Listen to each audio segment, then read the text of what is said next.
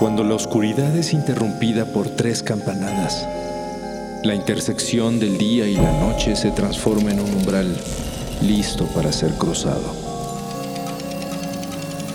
Cierra los ojos, abre la mente.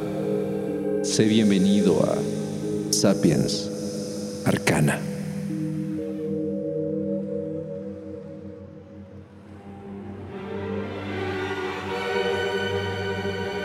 Desde la antigüedad han existido mujeres con historias misteriosas, trágicas o desconcertantes.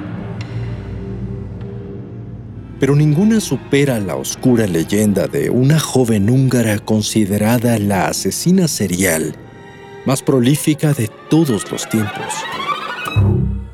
Erzsébet Bathory, la condesa sangrienta. Nacida en el seno de una familia de la más alta nobleza del reino húngaro, fue una de las mujeres más importantes y acaudaladas de la Europa medieval. De educación impecable y gran inteligencia, logró mantener sus dominios en prosperidad y abundancia. Sin embargo, la historia la recuerda como una mujer sádica y cruel que gustaba de castigar a sus sirvientes de forma despiadada e incluso torturarlos hasta la muerte. Y eso es solo para empezar.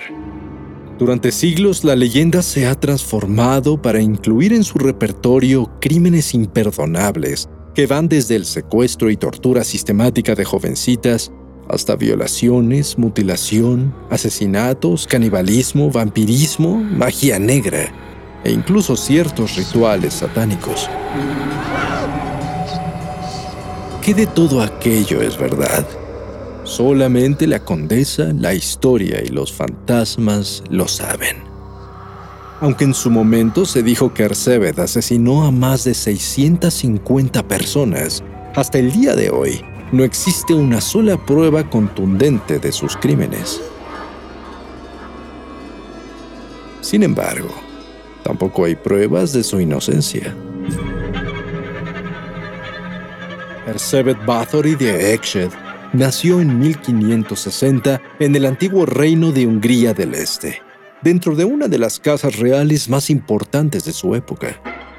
Fue una mujer de grandes talentos que recibió una educación de primera. Hablaba varios idiomas y sabía cómo aprovechar los privilegios de su nobleza. Antes de los seis años comenzó a sufrir ataques de lo que hoy conocemos como epilepsia, enfermedad temida y aún incomprendida en aquellos días. A los diez años, fue prometida al conde Ferenc II Nadashti, con quien se casó cinco años después. Juntos formaron una familia, y mientras él pasaba largas temporadas en la guerra, ella aprendió muy bien a administrar las tierras de su esposo. Sin embargo, se decía que la condesa tenía formas terribles de castigar a su servidumbre. En aquellos días la violencia era extrema en todos los niveles sociales. El mundo estaba en constante estado de guerra. Los nobles húngaros se unían a caballeros y soldados que pasaban toda su vida luchando por defender o conquistar otros reinos. Y la sangre corría constantemente tanto en el campo de batalla como en los feudos. Era una época en la que los más sencillos crímenes eran castigados con brutalidad extrema, desde la mutilación de manos por pequeños robos hasta ser quemado vivo por supuesta brujería, o ser devorado por animales, desollado, arrastrado, empalado, enterrado vivo o torturado con espantosos instrumentos por cualquier razón. Los afortunados que corrían con suerte solo eran decapitados. Por ello, la violencia contra los sirvientes por parte de los nobles no era inusual. Se dice que Erzsébet Bathory fue entrenada por su esposo para aplicar aún más crueles métodos de castigo, los cuales él mismo utilizaba con sus prisioneros de guerra. Y vaya que el conde sabía lo que hacía, ya que por su crueldad se le conocía como el Caballero Negro de Hungría. Se cuenta que él mismo le regaló a su esposa un guante con una garra afilada que la condesa utilizaba para desgarrar la piel de las personas que cometían faltas, las que no trabajaban o aquellas que mostraban ineptitud. También gustaba de clavar agujas bajo las uñas de sus doncellas. Les rompía los huesos o las golpeaba hasta dejarlas inconscientes. Se dice que una joven que accidentalmente jaló el cabello de Ersebet mientras la peinaba, recibió un golpe que le rompió la quijada, e incluso corría el rumor de que, siguiendo los consejos de su esposo, mandó cubrir a una chica con miel para que la devoraran los insectos. Los rumores fueron aún peores cuando Ersebet comenzó a recibir ayuda de una servidora de la familia Nadashti, llamada Ana Darvulia, quien se dice que se convirtió en confidente de la condesa y le enseñó nuevos métodos de tortura para causar el máximo dolor, además de que se encargó de entrenar a otros sirvientes para que le ayudaran a la señora con sus abusos cuando ella lo deseara. Más tarde, a principios del siglo XVII, tal vez porque ya no tenía suficientes doncellas para torturar, Ersebet Bathory abrió su castillo para las jóvenes hijas de las familias nobles, ya que era una práctica medieval común que las niñas fueran entrenadas por damas de la nobleza en etiqueta y menesteres de la corte. Aquellas familias no imaginaban que estaban enviando a sus hijas a vivir y morir en un verdadero infierno. Un misterioso brote de cólera en el castillo fue la razón que dio la condesa a algunos nobles para explicar las repentinas muertes de muchas de las jóvenes aprendices. A veces los cuerpos se perdían misteriosamente o llegaban a la iglesia para ser sepultados completamente cubiertos a excepción de la cara, y los sacerdotes no tenían permitido examinarlos.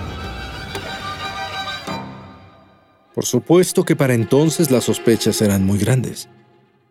Y con estos últimos sucesos los rumores crecieron. Los sacerdotes locales enviaron cartas al rey solicitando una investigación, pero la condesa contaba con la protección de su estatus y también de su esposo. Sin embargo, eso estaba a punto de terminar. El 4 de enero de 1604, el conde Nadashdi murió, dejando como guardián de su esposa e hijos a su amigo personal, George Turso, un magnate poderoso que además era representante del monarca. La protección contra críticas y acusaciones fue disminuyendo dando paso a mayores sospechas y llamados a la atención, incluyendo la denuncia pública de un ministro luterano en una corte de Viena. Pero pasaron muchos años antes de que el rey ordenara una investigación formal, mientras la condesa daba rienda suelta a sus instintos de sadismo.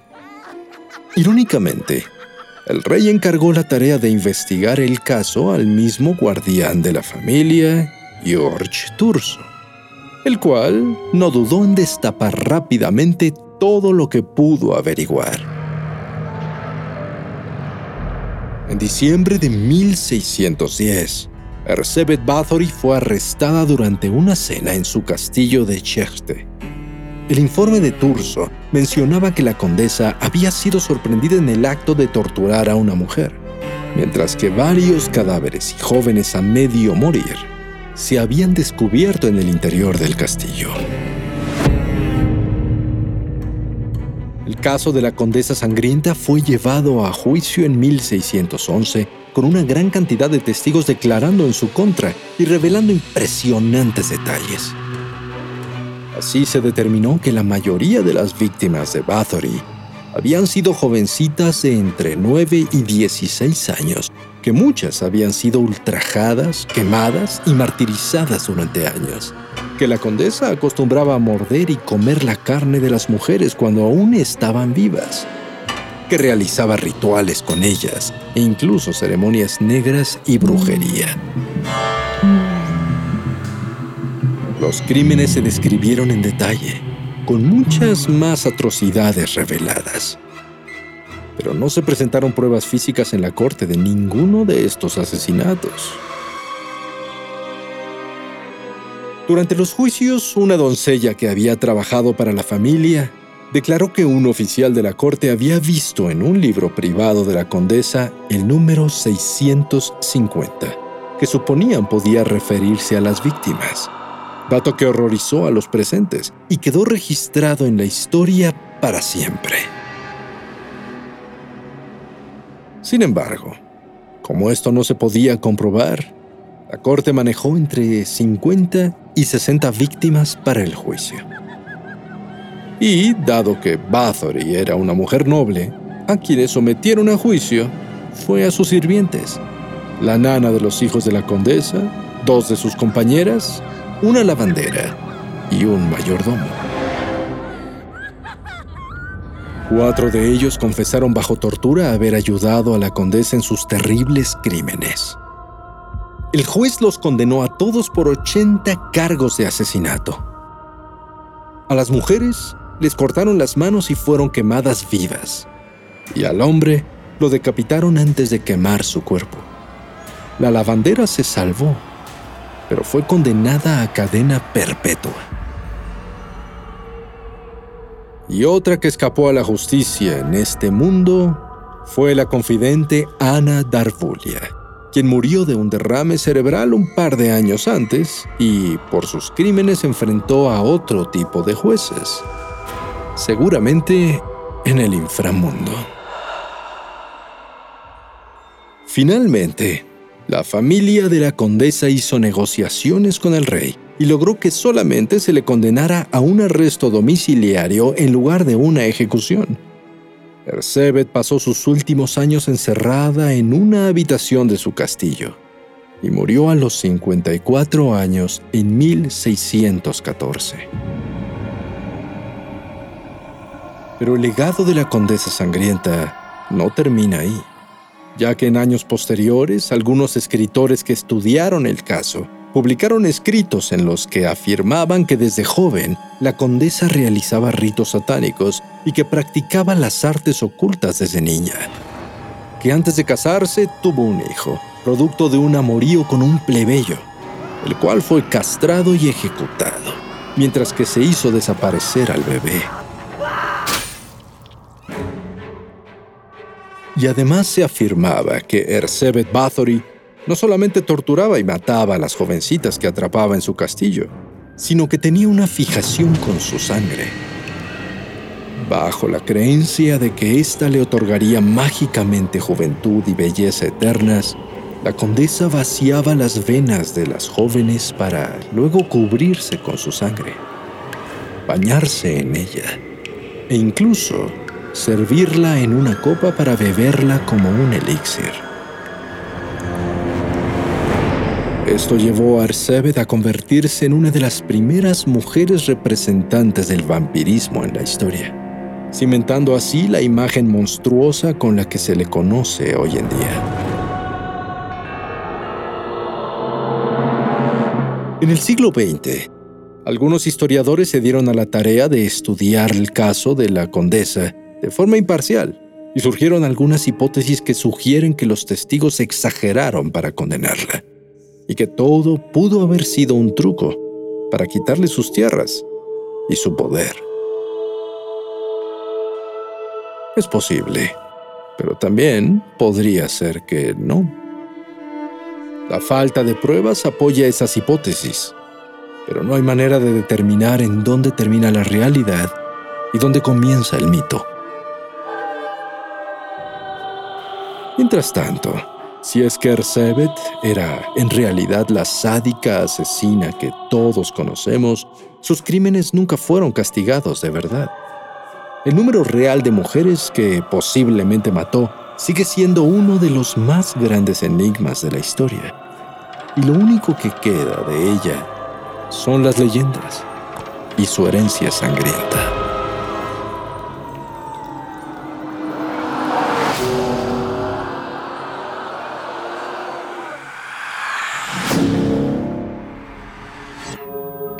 Se cierra hasta que la luna lo vuelva a abrir. Mientras tanto, abre los ojos y asómate en las grietas del espacio y el tiempo. Y si te atreves, descubrirás qué hay más allá de lo que consideras real.